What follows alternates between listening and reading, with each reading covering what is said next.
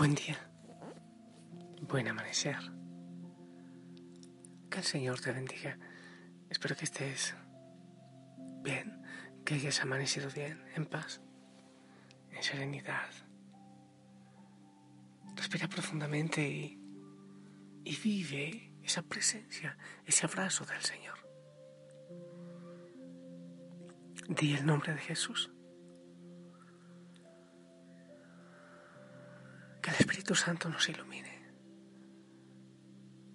Pedimos la intercesión de la Virgen María, especialmente en este día. Y me salió en verso sin tanto esfuerzo. Y yo refresco tu memoria, no te olvides. Hoy debes elaborar tú tu plan espiritual. Oración constante tono de presencia. El centenario, rincón de oración.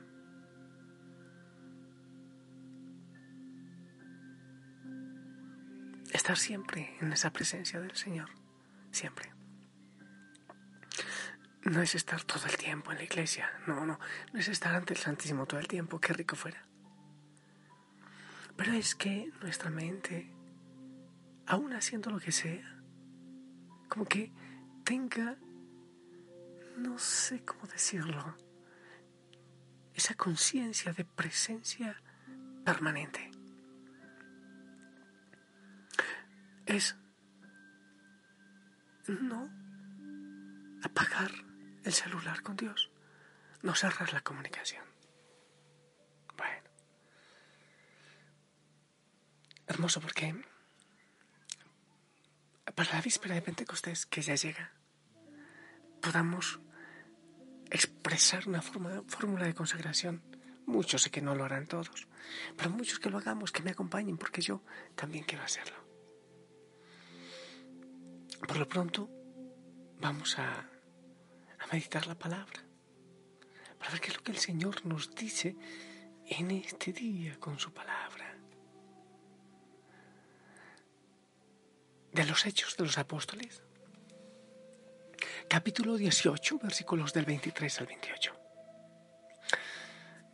Pasado algún tiempo en Antioquía, emprendió Pablo otro viaje y recorrió Galacia y Frigia, animando a los discípulos. Llegó a Éfeso un judío llamado Apolo, natural de Alejandría, hombre elocuente y muy versado en la escritura lo habían instruido en el camino del Señor y era muy entusiasta, aunque no conocía más que el bautismo de Juan, exponía la vida de Jesús con mucha exactitud. Apolo se puso a hablar públicamente en la sinagoga. Cuando lo oyeron Priscila y Aquila, lo tomaron por su cuenta y le explicaron con más detalle el camino de Dios.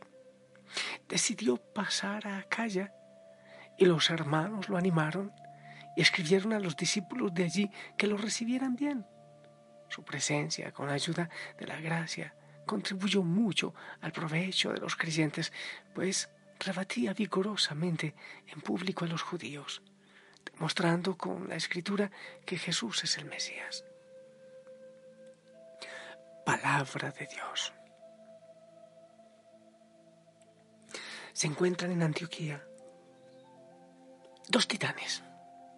Pablo, versado en la escritura, en la ley, y Apolo. Pablo de Tarso, Apolo de Alejandría, bien lejos. Alejandría allá lejos en Egipto. Ambos eran judíos y ahora ambos predican con fuerza, con vigor, con ánimo el Evangelio. Y lo predica los dos en tierras paganas.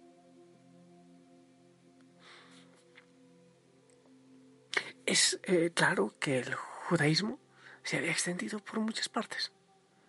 Había comunidades judías en muchos lugares. Mira, aquí, aquí se, se nota. Pues había en Alejandría, claramente porque de ahí salió Apolo. Pero en Antioquía también porque allí estaban practicando. Y había en Roma porque allá fue Pablo y había en muchos lugares. ¿Sabes qué es lo que me llama la atención? que había pequeños grupos judíos en medio del paganismo. Y de esos pequeños grupos judíos se valió el Señor para ir llevando la buena nueva, para ir llevando el Evangelio. Y para que el Evangelio llegara a tantos lugares, no se quedó solo en Jerusalén, solo en el entorno, sino que fue mucho más lejos, a los lugares paganos, o sea, donde, donde ni siquiera judíos eran. Y me llama la atención es porque estamos un mundo pagano, así como en ese tiempo.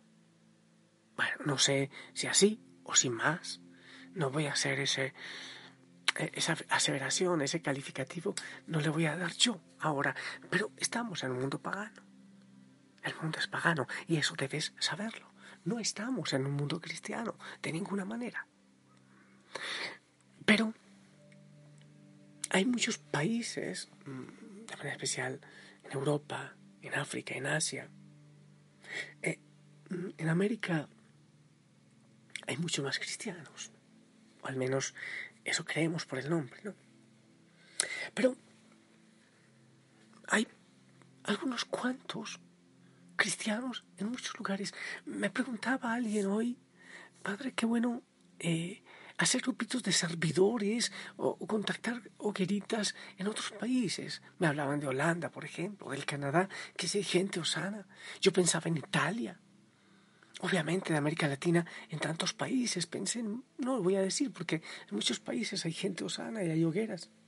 Yo decía, no es lo mismo que pasó al inicio de la evangelización con Pablo y con Apolo por allá encontrándose en pueblos paganos, en tierras paganas. No es lo mismo lo que está ocurriendo ahora, no solo con la familia Osana, pero también en medio de, de tanto paganismo, de de tantas cosas que no son cristianas, que no son de Cristo. Entonces, dos, tres, cuatro personas por allá se reúnen como Pablo y como Apolo a hablar del Evangelio, a hablar de Jesucristo como lo hacían en Roma, en las catacumbas, a hablar del Evangelio, a llevar esa luz. No necesariamente ir a pararse en los parques y en las plazas a predicar, no necesariamente. Muchas veces la oración silenciosa es muy importante. Unas dos, tres, cuatro velitas, leñitos, que en una hoguera se reúnen en distintos lugares del mundo, aún, aún también en nuestros países de América Latina. Aunque sí hay más bautizados, aunque seguramente hay más gente comprometida que en, que en otros continentes, que en otras partes.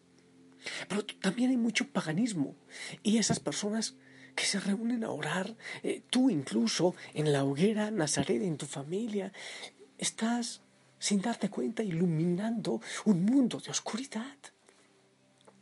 Y, así se va alimentando la vida espiritual de, tierras lejanas y de personas que, que, no conocen a Cristo.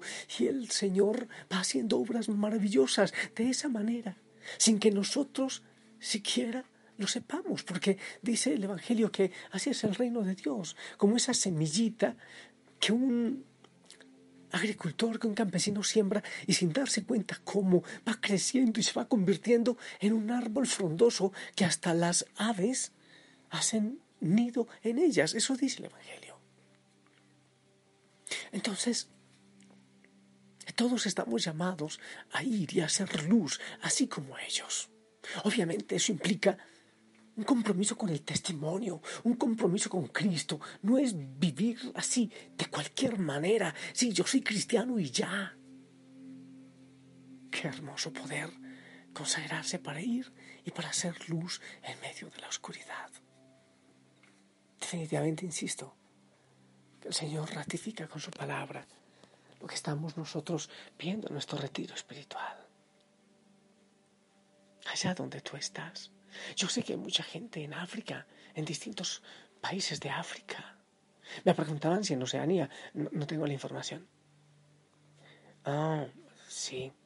Ahora recuerdo que sí. Alguna persona, ya, ya sé. Pero en muchos lugares, en, en Asia también. Sí, he recibido mensajes de Asia. Europa, cantidad, obviamente América. En fin, que llevemos la luz de Cristo. Eh, no se trata de que nos asustemos porque es tanta, tanta, tanta la tarea que creemos que no vamos a lograr nada. Eh, ya sabes que, que, eso es del enemigo. Nos, nos asombramos viendo una tarea tan grande, pero no te olvides que no depende de nosotros, depende del Señor. Alguien me decía, pero es que, es que yo no sé si el Señor me está llamando para ser mártir. Usted nos está invitando a ese tipo de, de radicalidad y, de martirio. No, es que la santidad, el martirio y esas cosas depende de Dios, no de ti. Pero la opción tuya, la radicalidad tuya, el testimonio, el esfuerzo sí depende de ti. El Señor te ayuda con su gracia. Pero la determinación sí depende de ti. Debemos ir a llevar ese fuego de Cristo. Somos sus manos, sus pies. Y Él dice, yo he venido a traer fuego.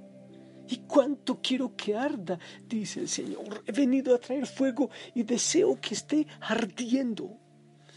Oh, cómo me alegra esa consagración que estamos preparando para, para que el Señor trabaje en nosotros, para ir a llevar ese fuego encender fuego que arda en muchos corazones en el mundo, que no nos apabulle la oscuridad que hay, sino que nos motivemos a hacer luz.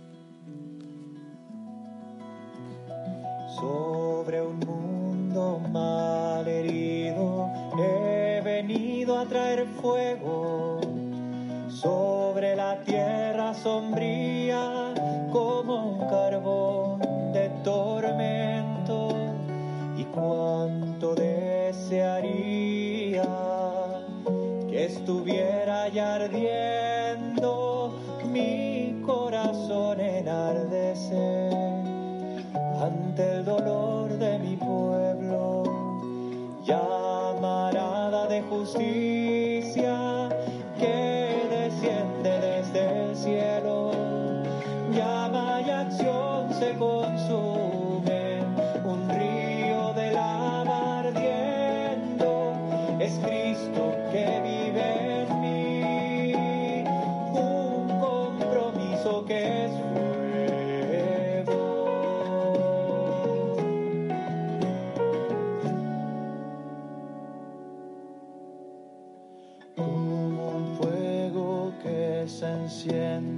para inflamar otros fuegos.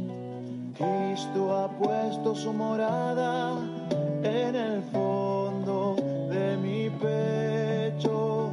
Quema mi alma, me devora. Mis palabras son incendio por los niños y los pobres que sollozan frente al templo si sufren hay que gritar. Dios quiere todo mi esfuerzo. Llama y acción se consume. Un río de lava. Qué maravilla, ¿verdad? Me siento feliz. Yo me siento feliz de vivir en este momento. Que el Señor me haya permitido vivir ahora, ser de Él ahora Claro, y ser sacerdote ahora. Fuerte, pero me encanta. Y le doy gracias a Él por invitarme a hacer luz ahora. Y le doy gracias por ti, por tu vida y por tu sí. Hay trabajo para hoy. Eh, en vez de, de estar quejándote tanto, llorando, ¿y por qué? ¿Por qué? ¿Por qué? Ponte a trabajar y a hacer luz en el mundo. ¿Te parece? Te bendigo en el nombre del Padre, del Hijo, del Espíritu Santo. Espero tu bendición para todos.